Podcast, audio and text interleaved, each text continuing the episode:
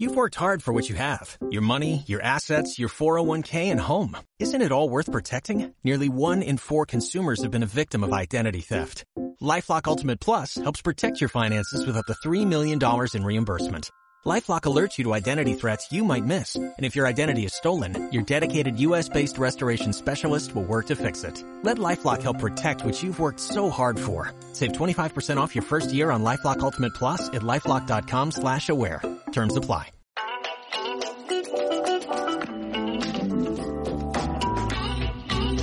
Bienvenidos a un nuevo podcast de Chavala. Yo soy Marta.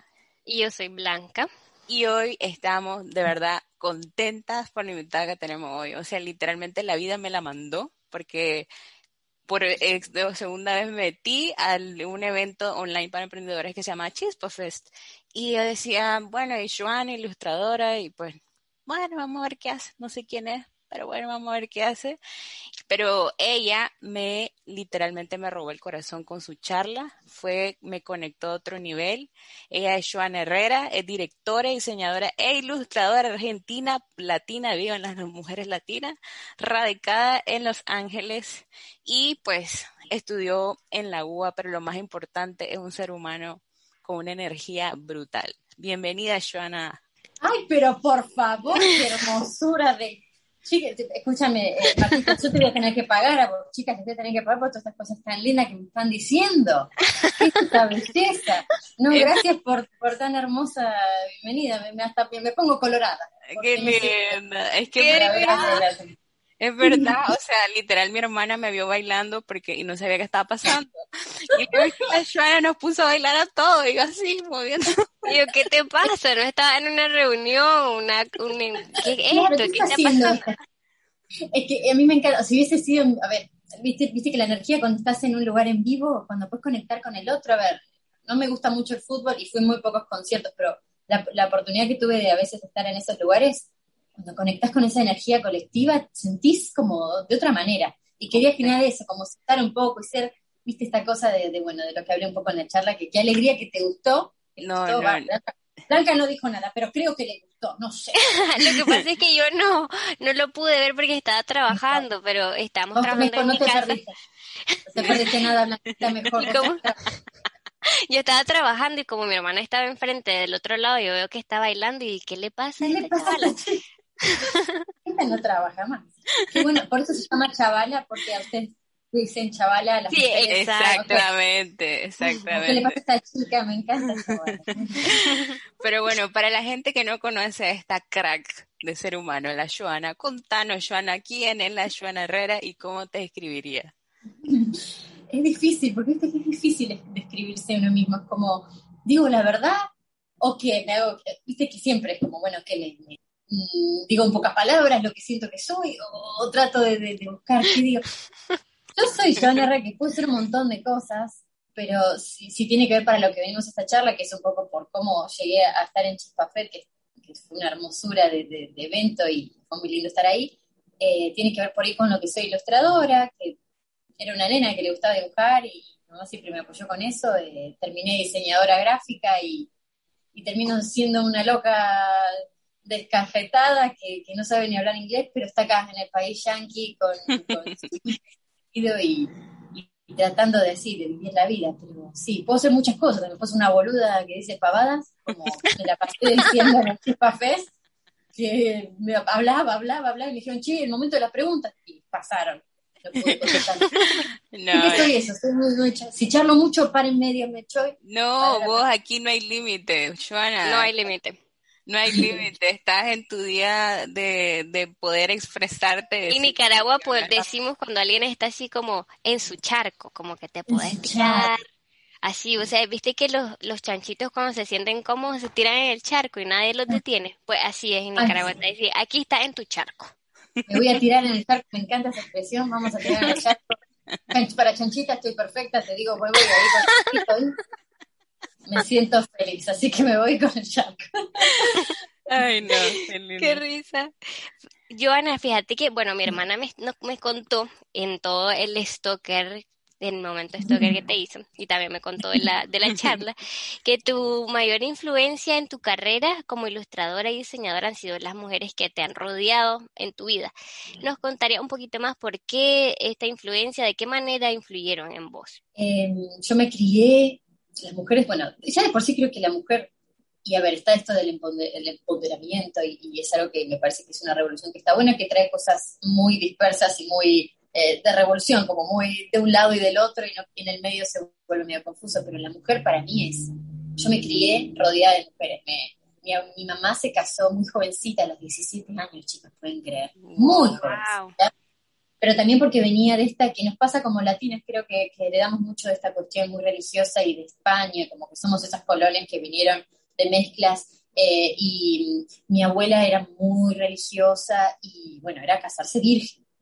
esto era el mandato más grande que tenían, ya que venía, venía de, mi abuela viene de España, criándose en un campo, eh, tres hermanos, trece, esa era la más chiquita, imagínense, claro, eran los hijos que te traía Dios, que venía el bisabuelo medio borracho y bueno, era la única que había. Pan no había para comer, pero había para jugar un ratito.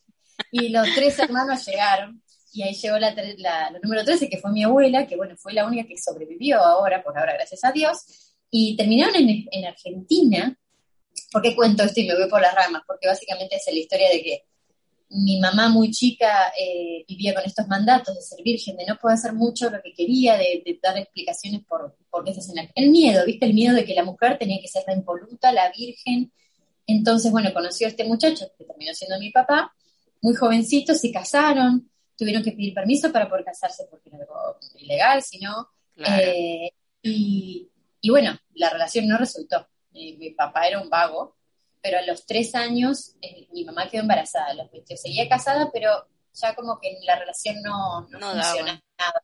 Mi mamá me quería tener igual y, y, qué loco, porque un poco por querer salir y tener esa libertad de no tener que estar en, la casa con, la, con su mamá, con mi abuela, eh, se casó para poder generar como su vida, su, su, pero tuvo que volver, porque ya embarazada, se separó. Yo a mi papito no lo conocí, que qué bien, chicas, porque la verdad que, pobre hombre, la verdad que no sé, tenía sus mambos, pero bueno, no hay rencor, pero gracias a Dios tomó esa decisión y mi mamá también.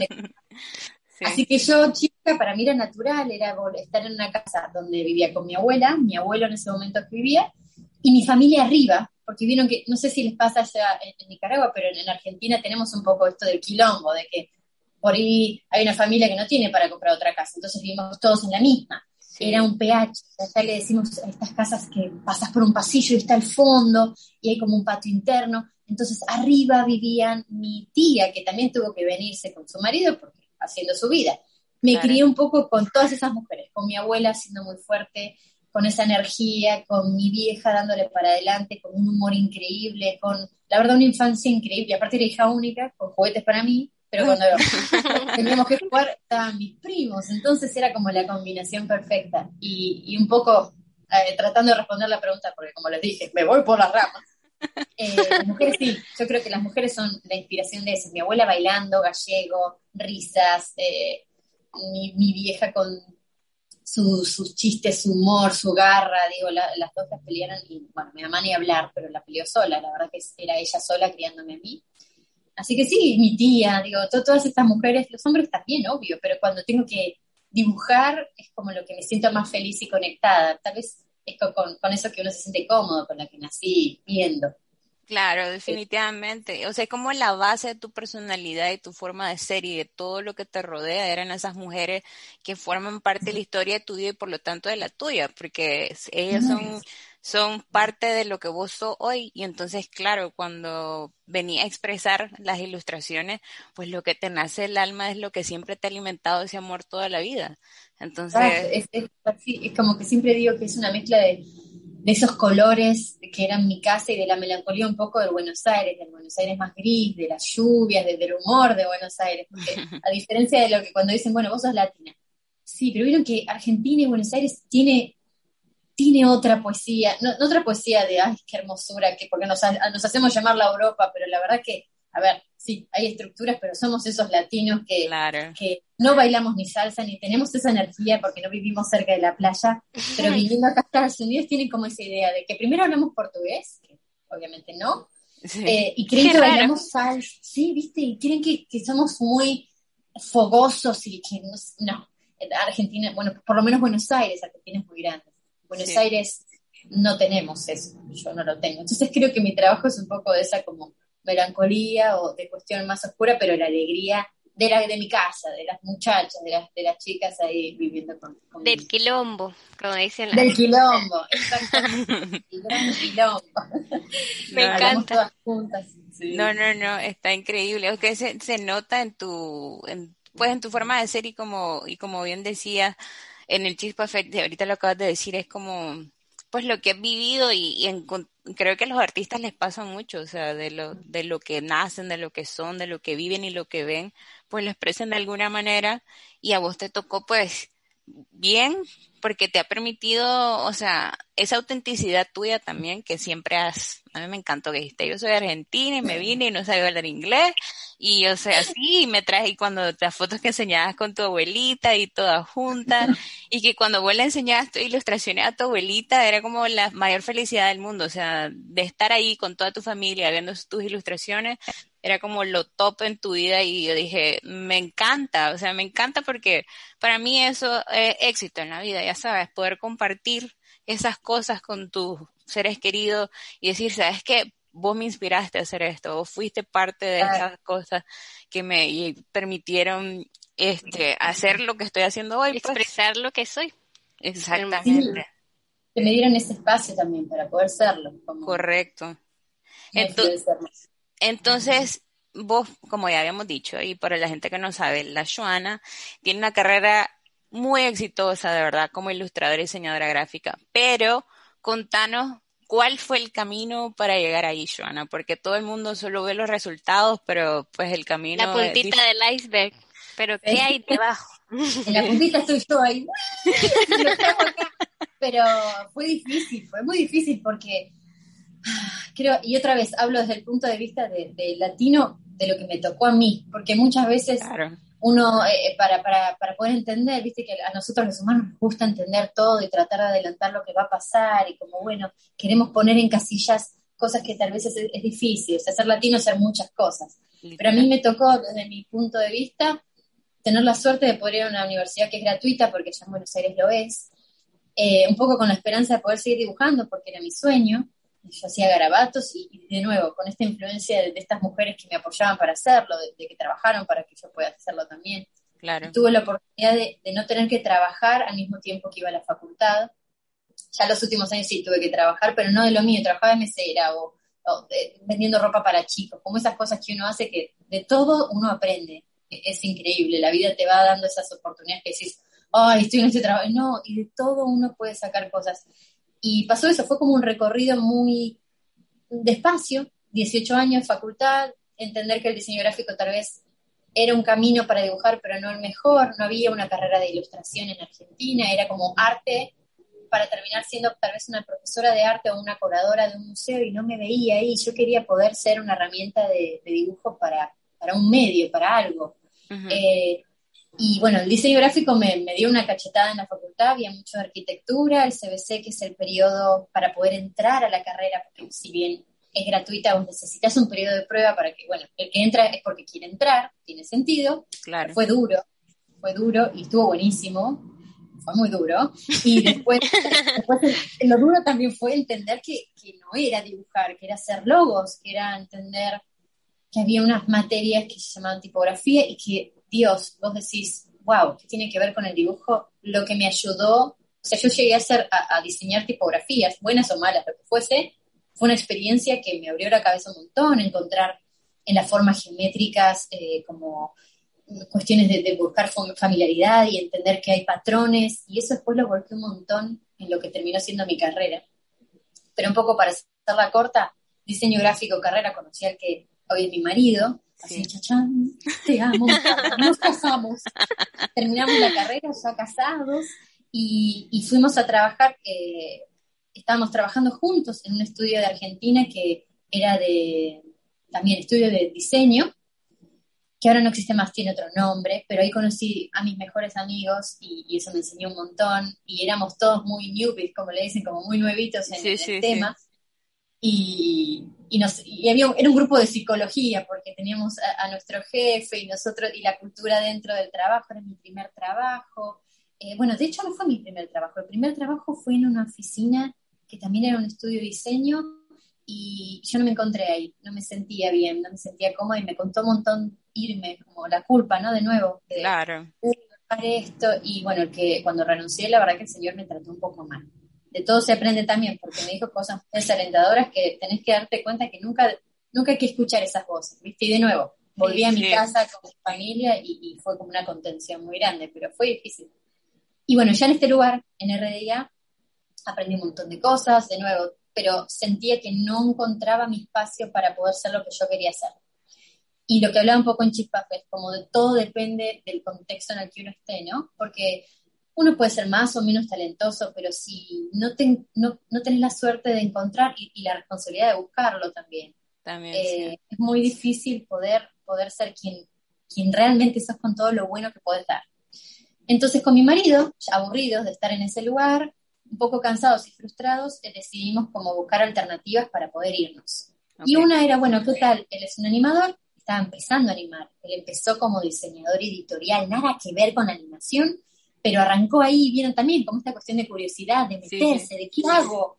Eh, y bueno, y se metió y estaba animando, y yo lo veía y que ponía formitas y saltaban, y dice, bueno, y vivíamos en este departamento, chiquitito, chiquitito, ahí en Belgrano, una ciudad de la capital, muy, cerquita donde trabajábamos, así que cuando terminábamos de trabajar, todo este grupo de trabajadores, compañeros, veníamos al departamentito a, a despegar un poco porque la pasábamos mal a veces. Claro. Y en esos momentos de pasarla mal, de estar incómodos, te hace crecer. Cuando estás muy cómodo, viste que no, no, quieres cambiar y no podés cambiar y por el miedo no cambias. Pero al estar incómodos queríamos irnos. Estábamos, la vida es movimiento y queríamos movernos de ahí. Y, eso nos, nos llevó a, ya te digo, armar algo, un video, yo dibujaba, él animaba, para nada, para poder impulsar un camino diferente al donde estábamos no sé qué esperábamos con eso, si, si mandarlo a un estudio diseño diferente, buscar algo a ser nuestro, no sabíamos bien cuál era, pero estábamos en el proceso.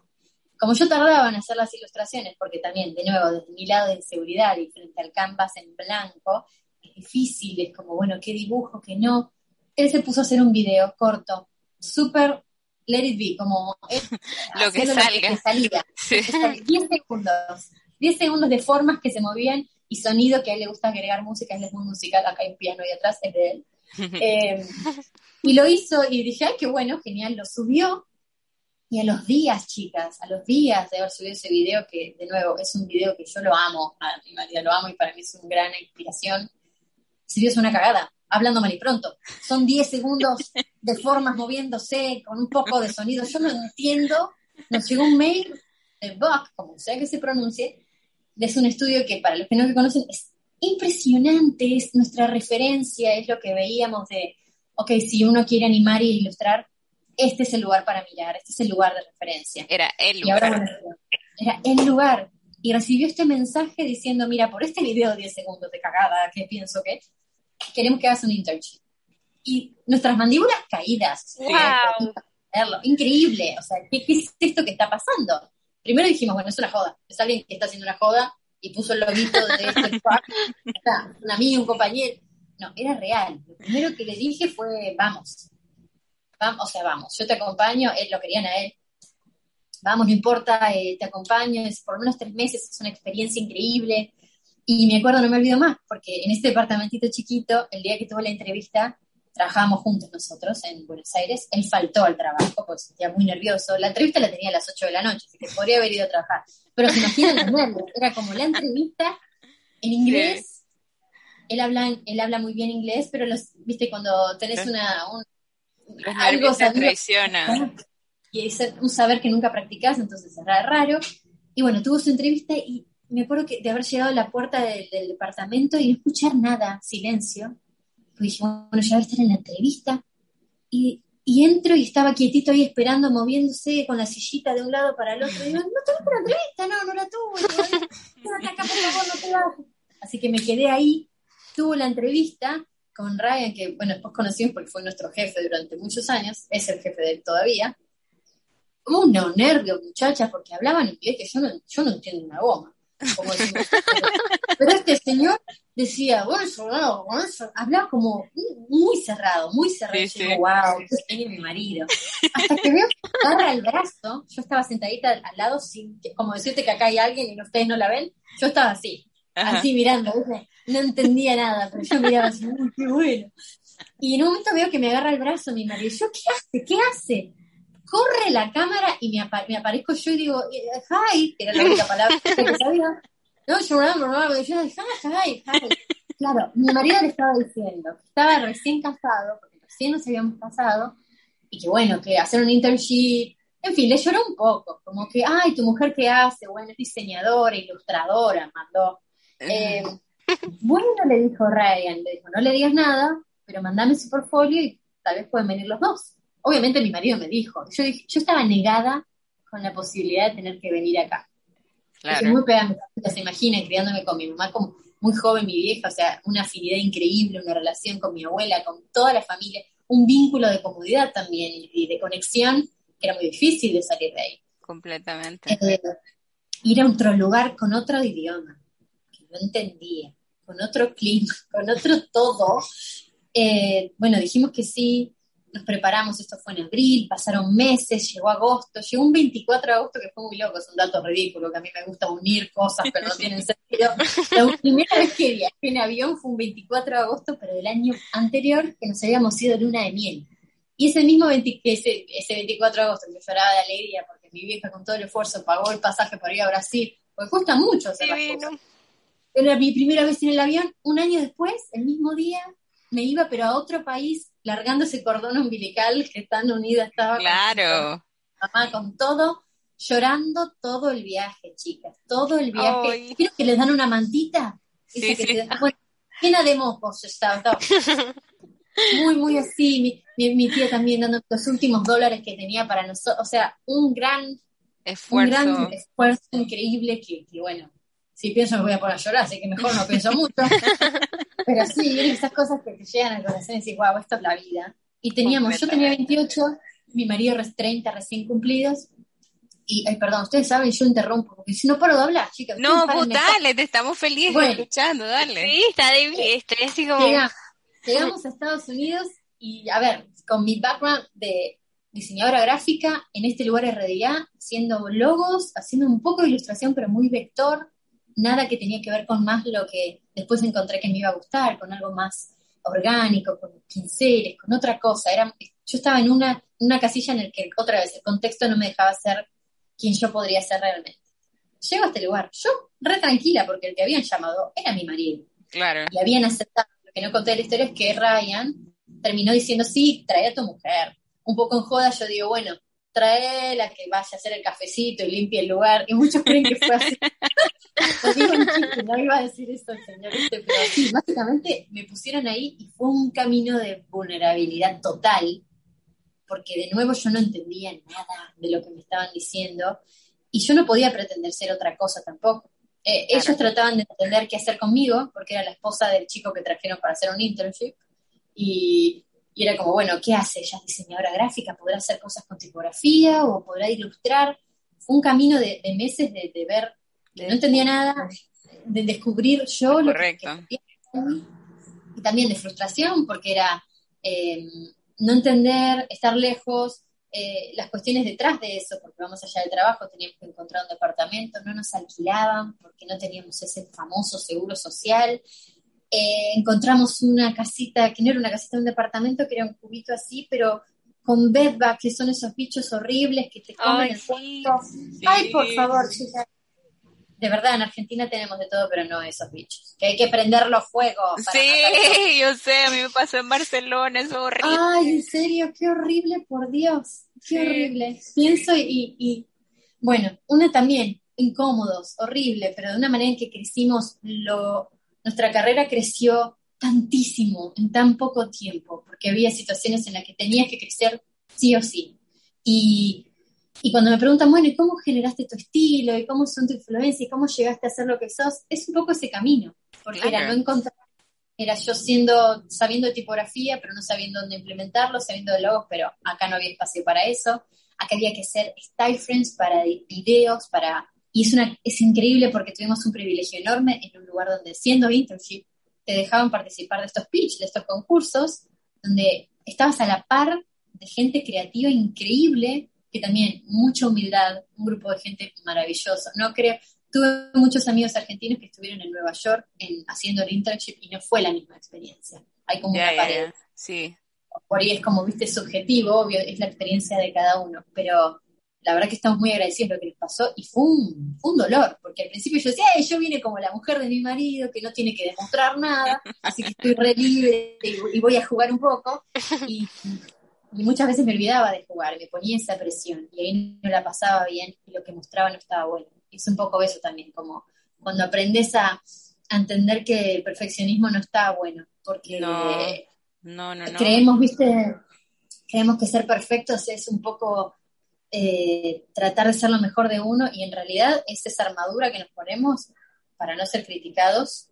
Correcto. Y, es lo que claro, es lo Marta, eh, no sé si estás de acuerdo conmigo, es como es lo que nos ponemos para para que el otro básicamente no nos vea quiénes somos. Claro, que en vez de ser nosotros, estás mostrando algo que no sos para... Exacto. Como esta barrera. Como sacarse esas máscaras, eh, literal, a mí me sirvió mucho, porque yo, la verdad es que no, gracias también de nuevo a mi familia, yo pude ser siempre lo que quise ser, como muy auténtica con eso. Y, muchas veces me, la fago, muchos me decían, ¿qué se cree esta? o lo que sea, pero trataba también de ser como, de entender que al que no le gustaba mi energía, y me corría. No, es que quiero ser y pisar. Es que no perteneces ahí nada más, simplemente no perteneces ahí, no es tu lugar y simplemente buscas tu energía y que estés rodeada de las personas que te acepten como sos y que puedan compartir con vos la energía que vos tenés. Y pues es que, o sea, literal me encanta, y eso es lo que me encanta cómo lo decís de una manera tan natural, porque todo el mundo busca la... Yo literalmente no sabía quién era, y a mí me enamoró más vos, tu ser humano, y me encanta... Que te chapo. sí, es que literal, o sea, sos una crack, una capa como profesional, pero para mí tiene mucho más valor el ser humano que sos vos y todo lo que es que esa, esa, como decimos, esa vulnerabilidad es la que me enamoró. Y dije, wow, esta persona me encanta porque podrías ay, es que sí, soy la Joana y ya sabes, como yo ya... Como el, solo presentar la Como pretender, exacto, exactamente. Como que esta aquí soy, aquí llegué. No, y sí, mi hermana de verdad está enamorada de vos, de verdad, realmente. no. La chica, vos, escúchame, no te quedes afuera, venite acá que te chapo. No, yo también, yo me estoy enamorando, estoy en este proceso ahorita. La linda Ahora les pago, chicas, por todo lo lindo que Es de gratis, es te lo has ganado.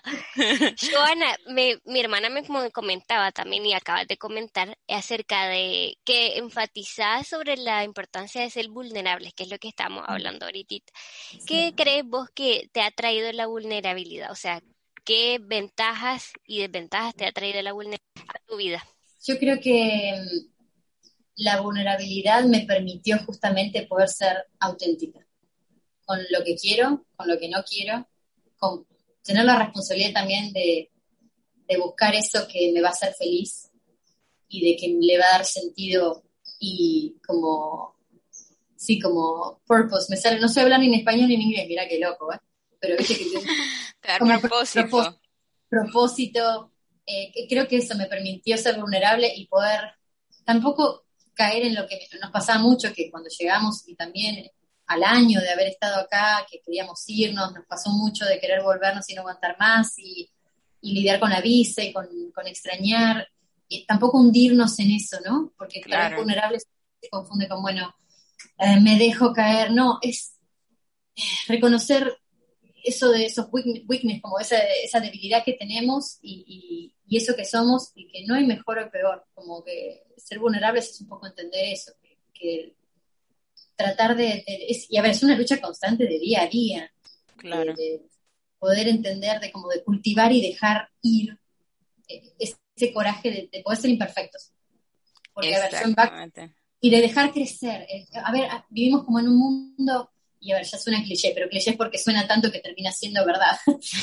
vivimos en un mundo con un ritmo tan, tan sacado. O sea, no sé, ustedes son más chiquitas que yo, yo soy más, más vieja, tengo 36 casi 36 años, pero llegué acá con 28 y éramos los, eh, eh, los interns más viejos. Eran interns que salían de la facultad y tenían 20, 24.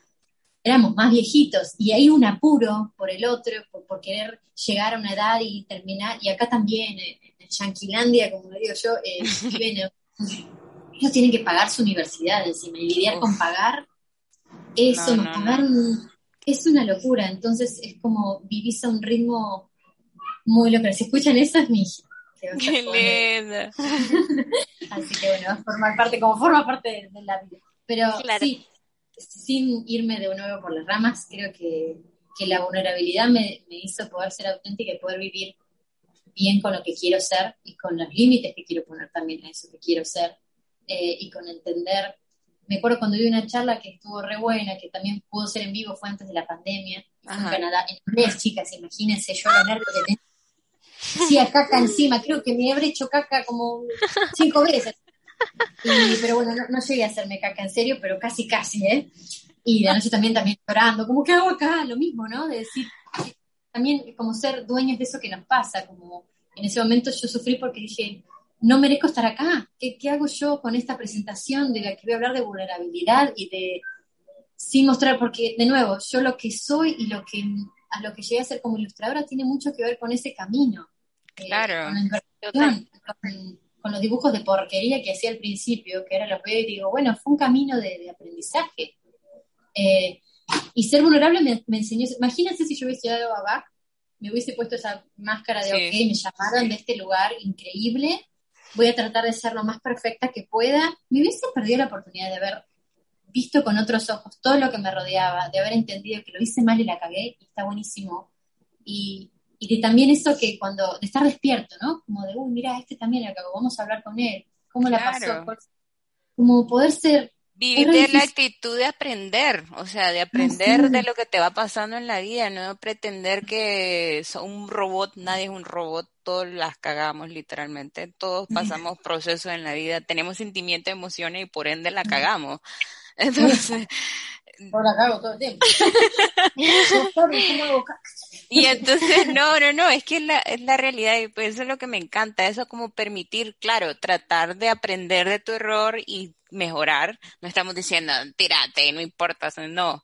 El punto es aprender, si vos vivís de una actitud de aprender hacia la vida, te permite crecer, que es lo más importante seguir creciendo, seguir creciendo cada día y ver viendo y eso que por eso creo que realmente esa vulnerabilidad y la autenticidad que transmitís, claro, tiene que ver con la base de amor que tenías, pero vos te permitiste expresar y que la gente viera esa base de amor que vos tenés y expresarla a través de tus ilustraciones y decir, esta soy yo, y qué bueno que le gusta esta parte de mí, porque la gente abrazó tus ilustraciones y dijeron, wow, nos encanta, pero la abrazaron porque eso solo lo puede dar la Joana Herrera, no hay ninguna otra Joana Herrera en el La real. Que haya vivido una etapa así. Fíjate que me gustó mucho y ahorita lo conecté mucho con mi persona, de lo de ser vulnerable, realmente ser valiente, porque no es fácil mostrarse vulnerable. Yo siento que a mí odio sentirme vulnerable porque es como que me siento como muy chiquita, pero realmente ahora que analizando las palabras que decís, como que me voy a permitir personalmente ser más vulnerable, porque es ser, ser valiente y es ser auténtico y realmente no te hace menos ser vulnerable, simplemente eh, algo que te toca más de fondo, pero creo que a partir de ahí también es salir de tu zona de confort y pues gracias. Me hiciste aprender eso ahorita, exactamente. gracias, gracias a vos. Y creo que también siguiendo tu línea de, de lo que estás diciendo, que a mí me costó, yo era muy tímida de chiquita, porque también vivía como en la comodidad de mi casa. Cuando era muy chica solo hablaba, yo era quien soy yo en mi casa, en, ese lugar de conexión, de amor y donde podía ser yo y, de nuevo el contexto donde podía mostrarme quién, quién quería ser. Cuando iba a la escuela era la tímida, no hablaba con nadie, yo solo quería volver a casa, pero cuando empecé la universidad pude ser quien era yo, porque también no les pasa mucho que en la escuela, en primaria, eh, yo si intentaba ser quien era yo, me miraban como ¿qué le pasa a esta que, es súper tímida y ahora está hablando? Como, ¿qué pasó? Pero en la universidad como ese borrón y cuenta nueva de poder ser la que yo quería ser, como buscar ese contexto, responsabilidad de, buscarlo. Claro. Y después como elegir también, eh, ¿cómo se, como, sí, elegir como estar desconforme en vez de estar resentido. Vieron que muchas veces Sí. es como, uy, esto me va a costar un montón decírselo, así que lo cedo, cedo, en todas las cuestiones de la vida, en la paternidad, en la paternidad, en el trabajo, en, lo en una discusión, en como, ¿sabes qué? Esto no me gusta. Como a- ser auténtico también es poder poner esos límites, poder elegir estar Totalmente de acuerdo. disconforme, y en eso es ser valiente, porque es también cultivar eh, ese dejar ir, ¿no? Como el coraje de nuevo, ser imperfectos, pero también de, de expresar esa compasión por uno mismo. Porque Completamente. tratarlo a uno suena re cliché, re, oh, pensé eso". No, pero es que- autoayuda. No, Pero no, me no, parece que la compasión por uno mismo uno la pierde, ¿viste? Cuando pensás en cómo uno, yo digo, uy, qué boluda, siempre fui así. Siempre fui a tratar mi trabajo como, esto es una porquería, esto es una porquería. Y cuando tenía que mostrar mi trabajo acá, que no sabía cómo hablar, mi trabajo hablaba por mí solo.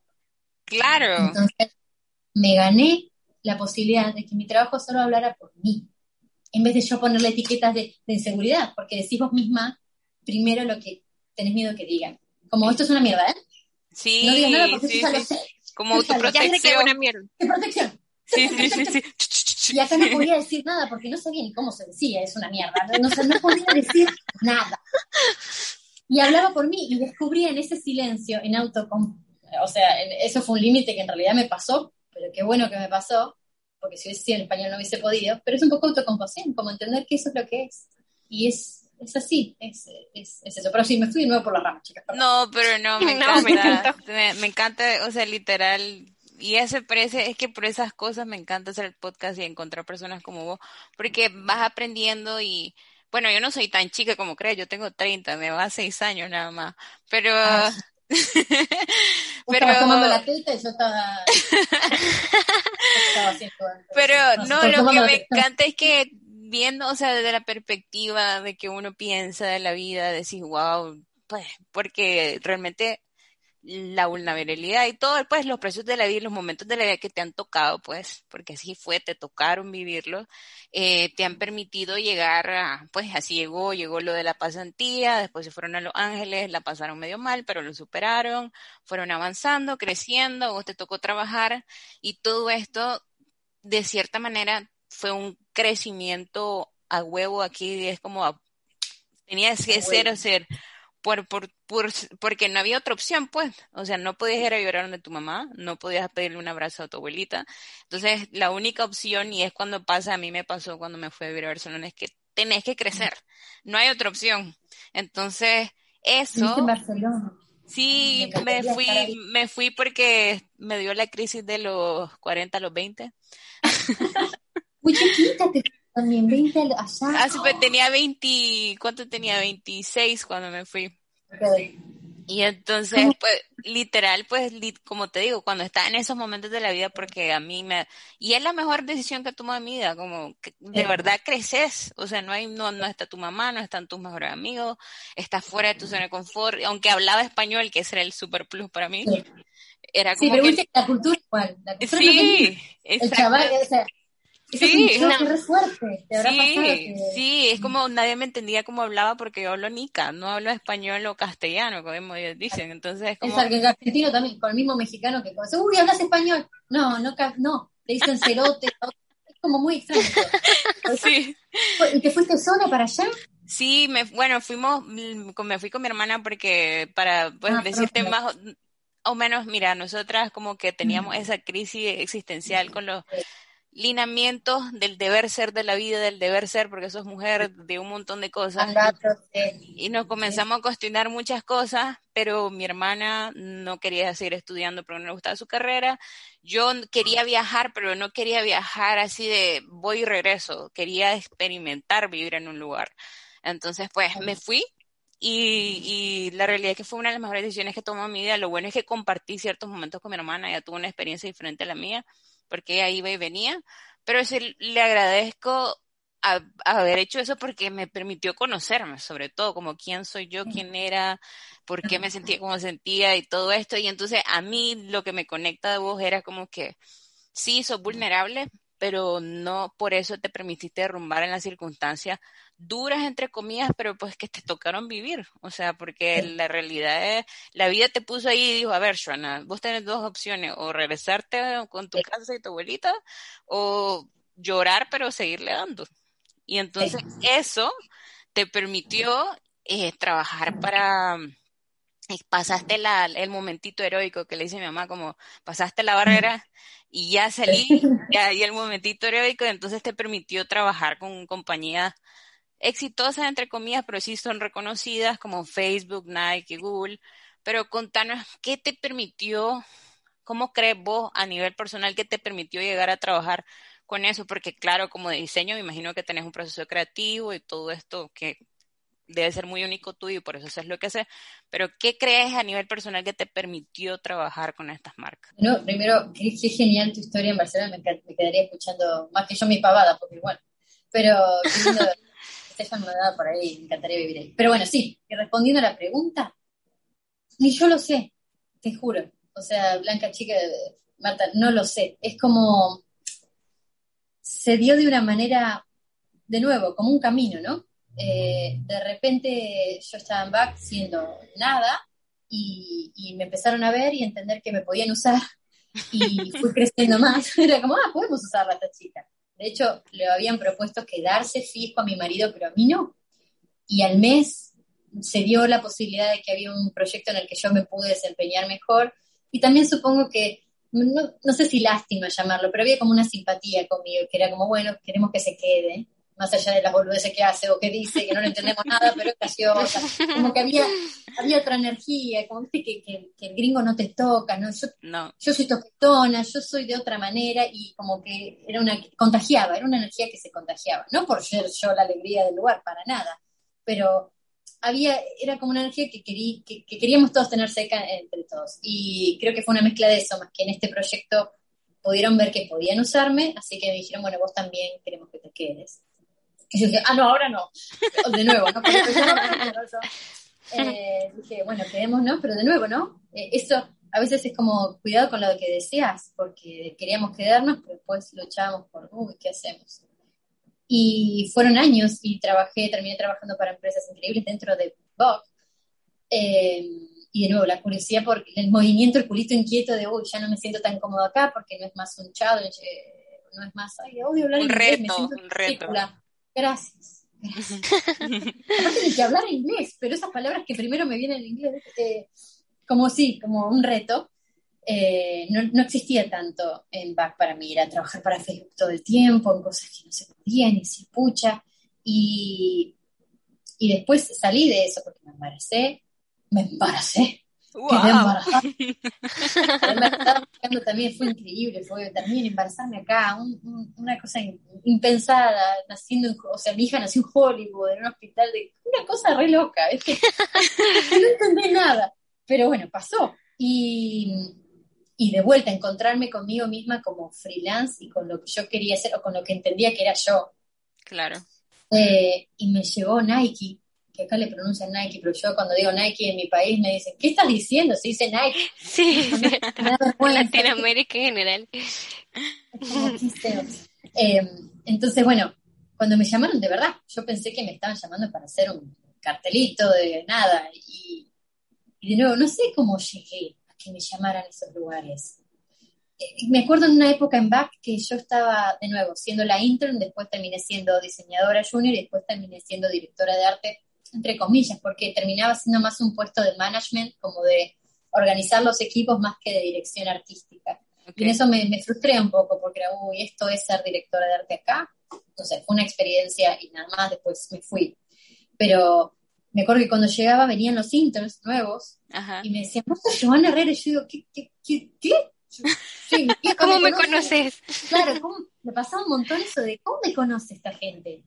Y creo que se fue dando, fue como, también empecé en Instagram porque de repente todo el mundo me decía si tenés que tener Instagram y llegué como a muchas personas que me seguían pero no entendía por qué y tampoco y también me costó ser dueña de eso porque a mí me da vergüenza que yo decir que yo trabajaba en back al principio ¿no? después maduré un poco pero como no poder ser dueña de eso viste como no, lo llamaron a mi marido y a mí no, entonces yo estoy ahí por casualidad y seguía diciendo que estaba en Buenos Aires, no, que estaba trabajando en LinkedIn, no loca.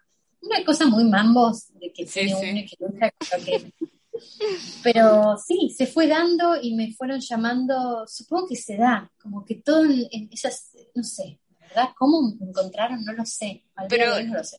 Pero, o sea, literal, yo creo, o sea, por lo que me contás y lo que escucho, yo creo que porque siempre quisiste ser o conectar con lo que vos eras y cuando vos viste que en vos ya no era lo que vos, te, o sea, como seguir creciendo, tenía esa espinita de la incomodidad de estar, si estabas contenta en un lugar que te había permitido llegar a lograr muchas cosas buenas, positivas a tu esposo también, pero tus, como tu, tu corazoncito diseñador decía, Joana, Joana, estoy triste, necesito hacer algo y entonces creo que al fin y al cabo, como es eso ser único de vos, porque no es por no que le está hablando, sino que cada diseñador tiene su estilo, tiene su forma de ser y representa las cosas que pues que de alguna manera veo o le conectan y vos pues en vez de decir, bueno, sí, me voy a quedar aquí como directora de arte, vos dijiste, no, o sea, en realidad lo mío es otra cosa. Es lo que estabas diciendo siempre de la responsabilidad de buscar y te encontró. Para mí fue eso. Como que cuando buscas, te encuentran las cosas. Así que te encontraron y excelente. Nike, recuerden que es Nike. Yo también digo Nike. No, yo también digo Nike. Es más, le pregunté a una de ahí de Nike, che, ¿cómo se dice? Porque no, no se dice, pero en Inglaterra le dicen Nike. Así que Ay, no, qué pereza. no, por favor. Es un lío, no se entiende. Pero, Joana, también estábamos, bueno, eh, estudiándote, en el momento que estábamos estudiando, llegamos a una ilustración que se llama Alegría, que es una de las que más famosas. ¿Cómo nace esta ilustración? Eso fue re loco, fue en el 2017 y me acuerdo porque fue el año donde me quedé embarazada. Y imagínense, el contexto era en el que, eh, de nuevo, Back representaba un lugar para mí que era puro reto, puro challenge, un lugar de comodidad, ya estaba más asentada. Eh, cuando yo empecé en back no tenía ni una tableta para dibujar, vieron que acá usamos mucho esas tabletas para dibujar digital.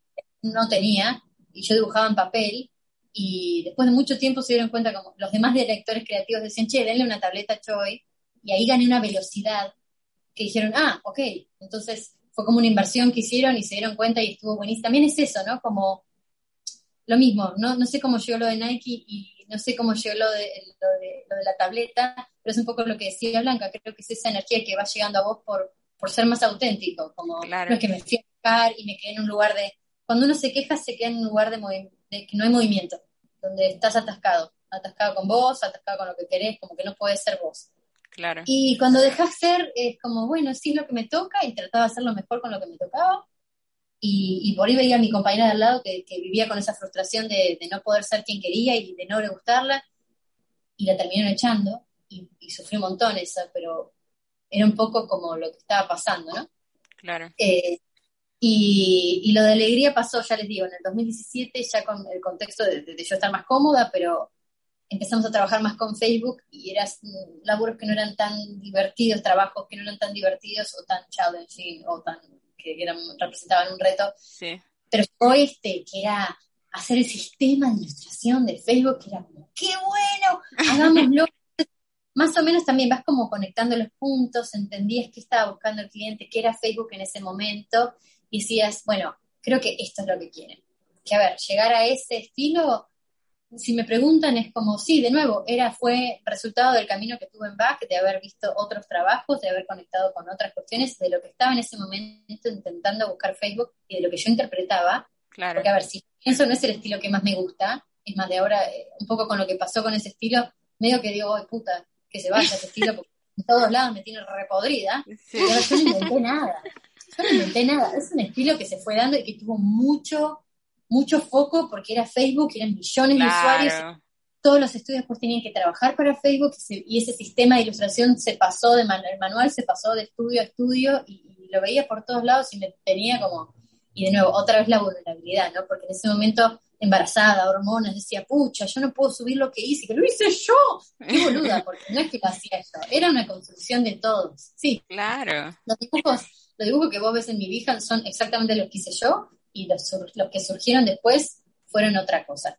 Pero eh, Facebook y alegría eran eso al principio para mí, significaba alegría. Eh, cuando hicimos el concurso nos pedían ponerle un nombre al estilo que estábamos exponiendo y yo dije, bueno, pongamos de alegría. Entonces, alegría. Yo sí, sí, decirle Y Alegría ganó. Alegría fue el estilo elegido. Y yo estaba de vacaciones con mi familia, pensando solo en estar de vacaciones con mi familia. Las vacaciones que nos tomábamos eran, eh, imagínate, mi abuelita en La Vega, metí como la foto que mostré en Chispa, metimos en una. O sea, fue maravilloso.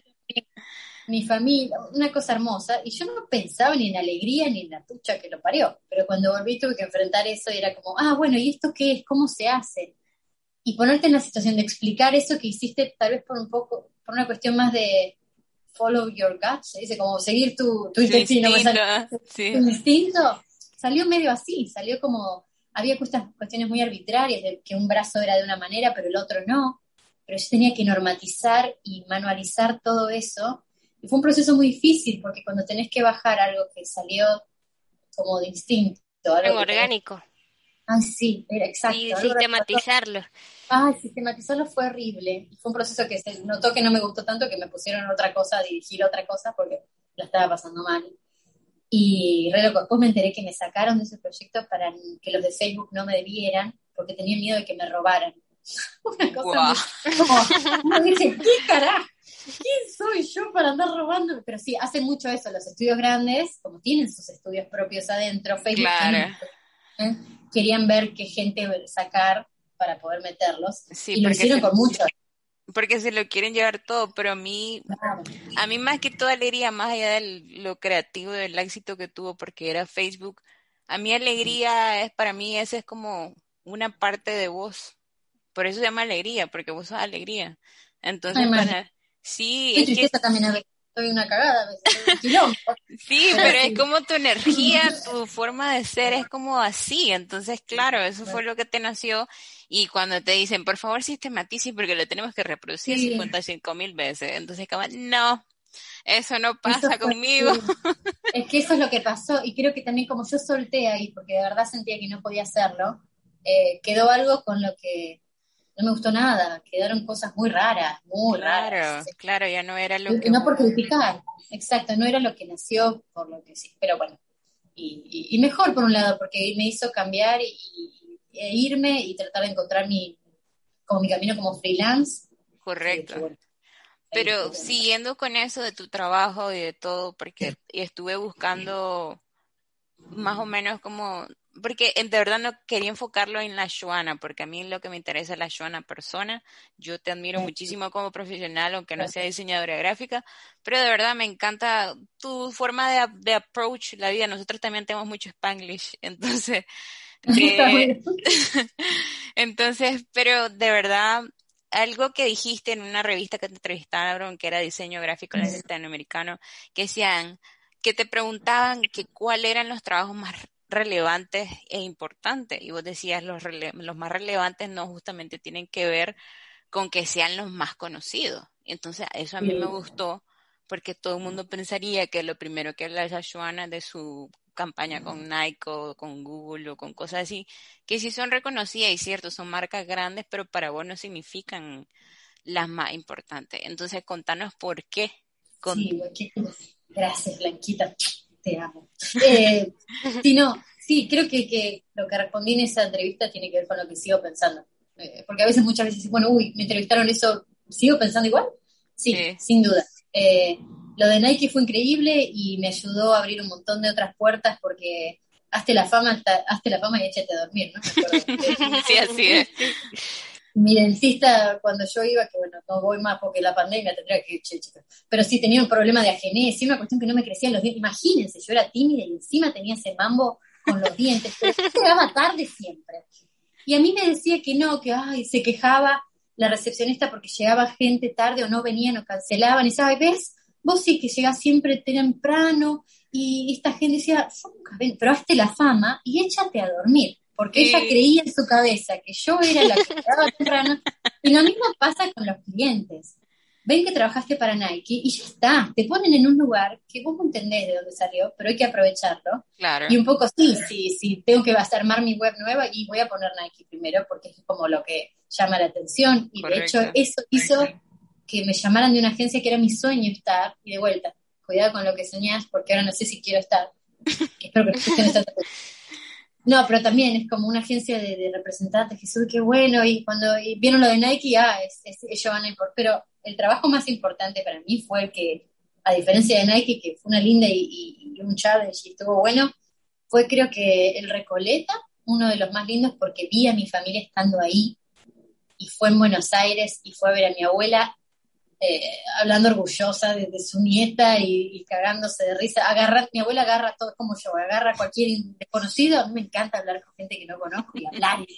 Un día me van a matar, pero espero que no. Pero también, mi abuela agarra y te habla y así, como que es ella, ¿viste? Y, y con mi mamá diciendo, ay, ¿qué está haciendo? Es como esa, esa dinámica de vergüenza que está pasando y veía a mi tía, a mi tía, a mis primos, y después tuve la posibilidad de yo ir a Buenos Aires con mi hija y con mi marido y toda la familia foto con ese, con ese mural que, que lo hice también, eh, con, la, con Oli, mi hija, dando la teta mientras yo terminaba de dibujar y darla al lado y se despertaba y darle la teta y seguir pintando. En una noche lo tenía que... Un quilombo, pero creo que sintetiza un poco el como, bueno, llegué acá por esto, por esta familia, por, por lo que soy gracias a ellos, y lo de Nike sí, va a estar en ese local y mi foto está ahí diciendo, Joana Herrera es una ilustradora de Buenos Aires, de bla, bla, bla. Que no entendés para qué lo dice y sí, está ahí. Y es, está en Glendale y es re cheto, como decimos, re fresa, como, como súper Pero si me tenés que comparar, me chupa un huevo. Y otros lindos proyectos que no tienen que ver con, con grandes clientes son esos que, que, hicimos con Get It Girl, que es este colectivo de, de chicas que hacíamos cosas porque estábamos aburridas de, por ir los trabajos que nos tocaban hacer en, en Y de nuevo, como la excusa de hacer algo puramente por, por hacer, como jugar. Por amor al arte, por amor al arte. no, viste, no mirar el reloj, eso es re importante, buscar algo en lo que no tengas que mirar el reloj, y lo, veo con Olivia, mi hija, como aprender a jugar, porque, posta, si una vez leí que no jugar no es o sea, el opuesto de jugar no es trabajar, el opuesto de jugar es depresión. Si vos no encontrás, si vos no encontrás un lugar donde puedas no mirar el reloj, donde puedas estar jugando, eh, cagamos. Literal, literalmente. De acuerdo. Me encanta. Pero, pero y es lo que regresamos, porque solo para cerrar esto de la Joana que me encantó, porque literalmente ya sabía cuál es la respuesta, pero quería reafirmarlo, es que es eso, o sea, compartir ese momento con su familia en su ciudad donde nació, no tiene precio, no tiene precio, no tiene, no hay manera de pagarlo en la vida. O sea, tener, ese recuerdo es un recuerdo para toda la vida literalmente, y se lo vas a contar a tus nietos, y va a decir, la abuelita, la vuelta Joana de nuevo con la misma historia, pero es que literalmente, no sé. La Pep. La, Pepa.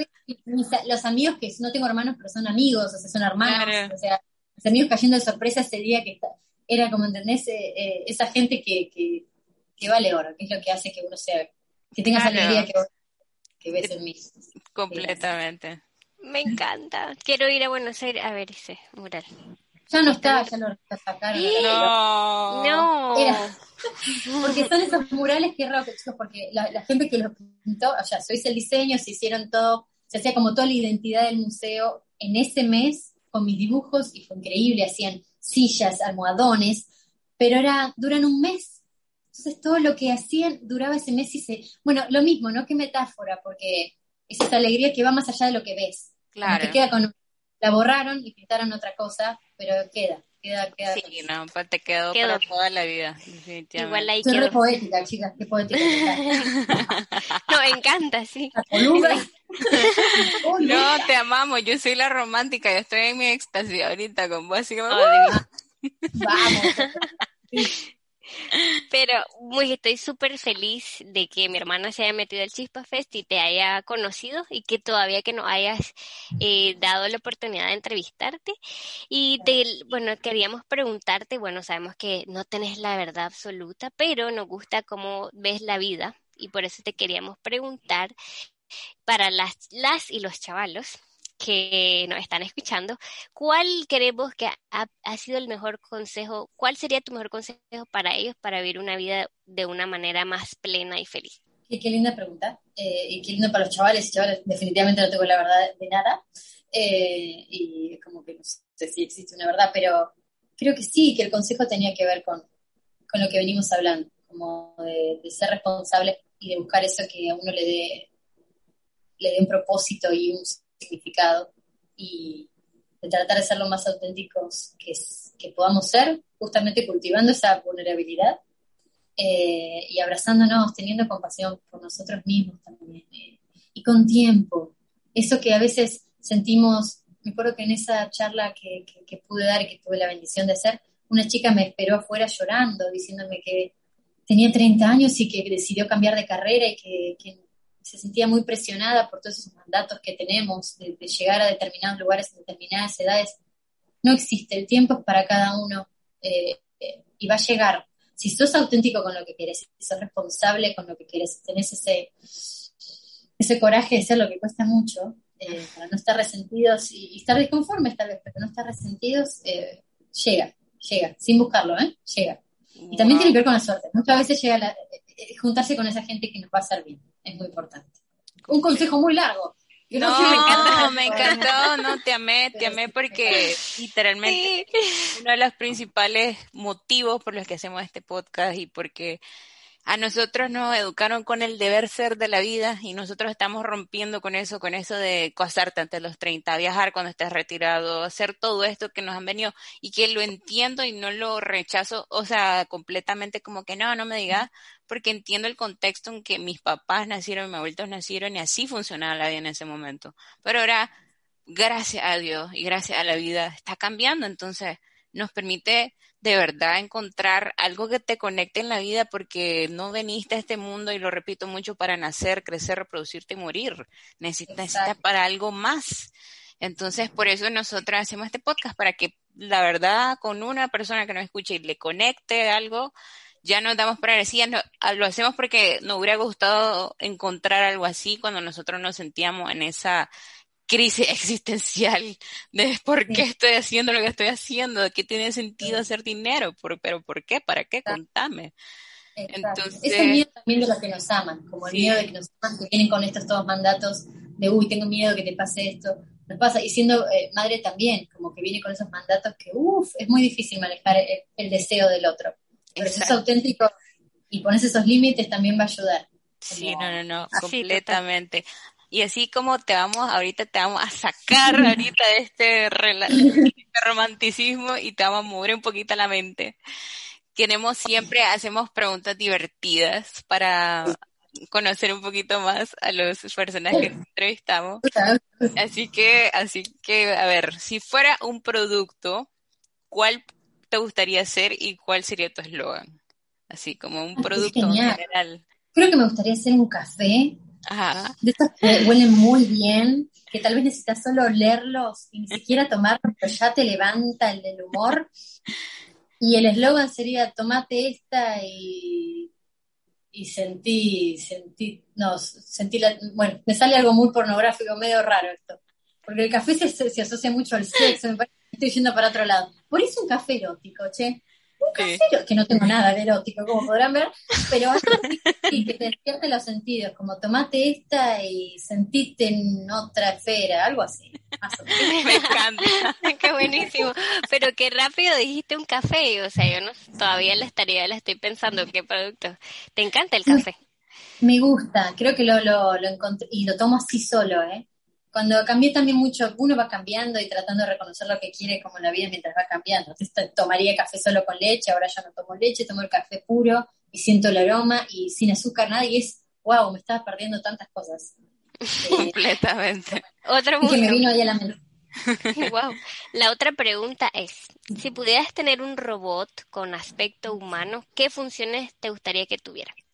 Ay, que me limpie toda la casa ya. que lave la ropa y que la guarde.